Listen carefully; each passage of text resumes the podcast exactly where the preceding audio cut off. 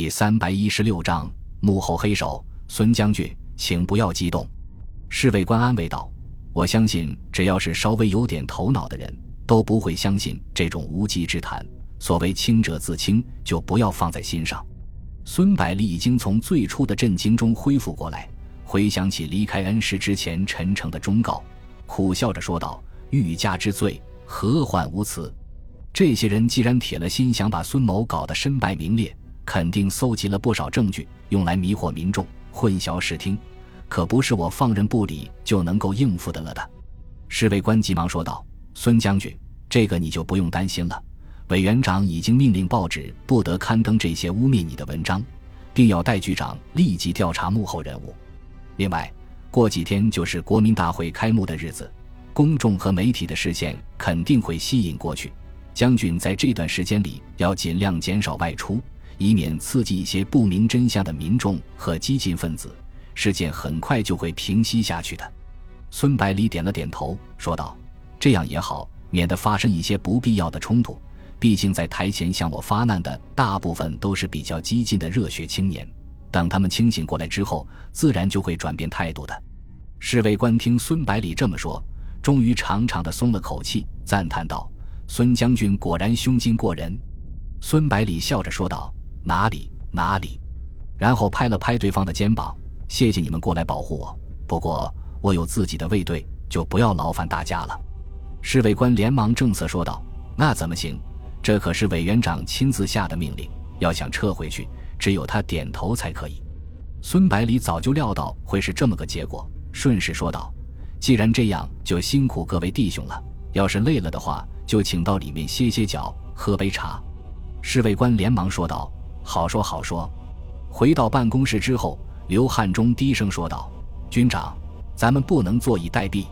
今天晚上，我和弟兄们掩护你杀出去，取到贵州，返回福建，然后再和老蒋算账。”孙百里笑嘻嘻地问道：“你以为是老蒋要动我们？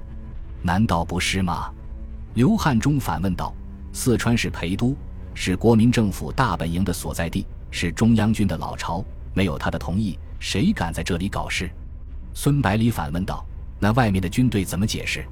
刘汉忠轻蔑地回答道：“当然是为了掩人耳目。”孙百里轻轻摇了摇头，不紧不慢地说道：“正因为这里是老蒋的根据地，所以他才不能动我，反而派部队保护我。”看着刘汉忠的脸上露出迷惑不解的神情，孙百里解释道。我们十九路军除了抗日坚决之外，就是反蒋坚决，国内无人不知。如果我突然死在重庆，自然他的嫌疑最大。到时候怎么和全国民众交代？他要是想除掉我的话，在我们离开福建之后的这么长时间里面，几乎随时都可以做到，完全不用等到现在。咱们十九路军的实力，他也是很清楚的。如果我死的不明不白，你们会答应他吗？刘汉忠满腹狐疑地问道：“不是他，还有谁呢？”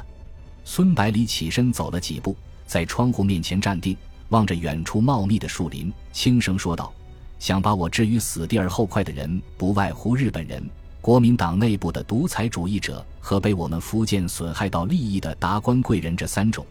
但是能够从蒋公馆得到情报，又能煽动报纸污蔑我的人，只有后面两种。”刘汉忠问道。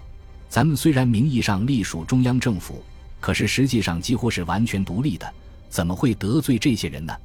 孙百里回答道：“原因非常简单，我断了他们的财路。自从广州沦陷之后，大后方的物资进出主要依靠福建的几个港口。为了最大限度支援抗战，我命令海关优先安排军用物资过关。这些老爷们进口的奢侈品和紧俏物资，当然是能拖就拖，能扣就扣。”这样一来就得罪他们了。在日本海军封锁福建沿海之前，他们还有用到我们的地方投鼠机器，自然不敢轻举妄动。现在物资全部是通过滇缅公路运输，福建没有了利用价值，就用不着客气了。说到这里，孙百里冷笑几声：“量小非君子，无毒不丈夫。既然他们想置我于死地，就用不着对他们客气。”刘汉忠兴奋地说道：“军长。”让我带弟兄们把他们干掉算了，这些败类留着也是祸国殃民。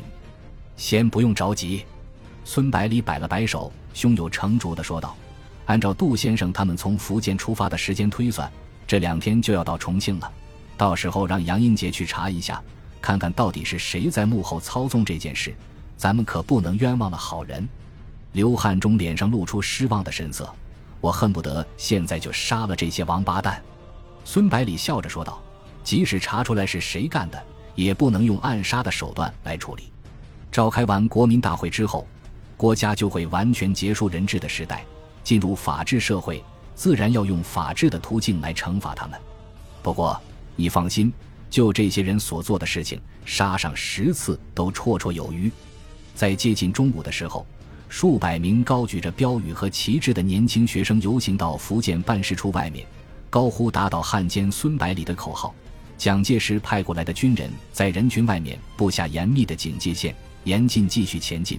为首的军官则苦口婆心地进行劝说，尽管孙百里再三吩咐刘汉忠不用紧张，可是刘汉忠还是带领着部下在院墙四周构筑了简单的工事，随时准备应付突发事件。办事处里面的工作人员也纷纷拿起武器四处巡逻。这帮人连续折腾了几个小时之后，不知道是精力不济，还是军官的劝说起了作用，最后闹哄哄地沿着山路返回市区。第二天下午，杜周南亲自带领着一百多名福建省国民大会代表和一个警卫排抵达重庆。办事处工作人员连忙给这些人安排住处，因为准备的时间较为充足，已经在办事处四周的山坡上面新建了许多竹楼。代表们在办事处主任的安排下住了进去，原本宁静的果园里面顿时热闹起来。孙百里当即找到杨英杰。让他尽快去查清事情的来龙去脉，自己则和杜周南促膝长谈，把在第六战区和第九战区的收获，以及到重庆之后发生的情况简单介绍了一番。杜周南听完之后，把福建近期的情况简单的介绍了一下。日本海军封锁沿海之后，福建省内的物资进出只剩下两条路走：第一，福建和粤北的公路，在用走私的方式往来香港与粤北之间。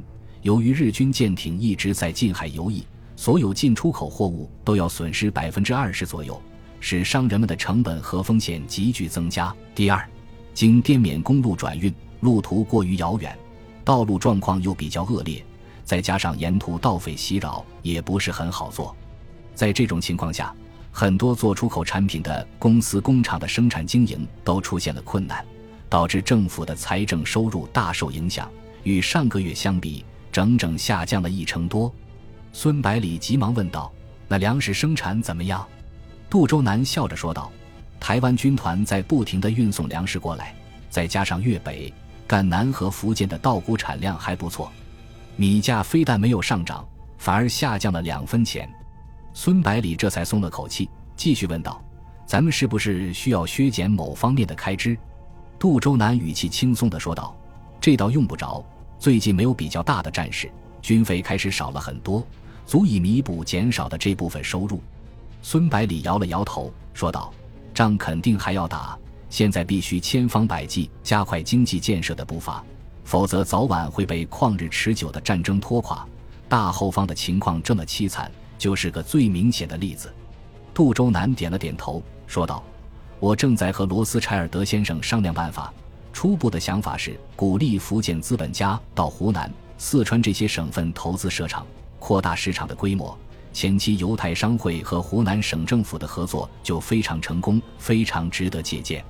孙百里说道：“国民大会召开之后，整个国统区的政令和军令会实现统一，物资和人员的流动会变得更加顺畅，所以不妨加大对军工企业的投资力度，利用全国的资源来扩大生产。”只要武器装备能够全部自给，即使完全被日军封锁住也没有关系。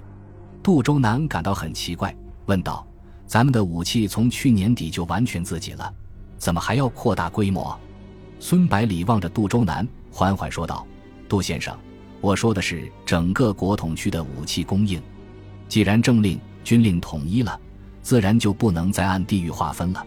这些事情肯定要提前考虑了。”杜周南不以为然地说道：“希望越大，失望越大。我对这次国民大会并不抱有很大的信心，搞不好还是像过去一样各搞各的。孙百里摇摇头说道：“我倒是信心十足。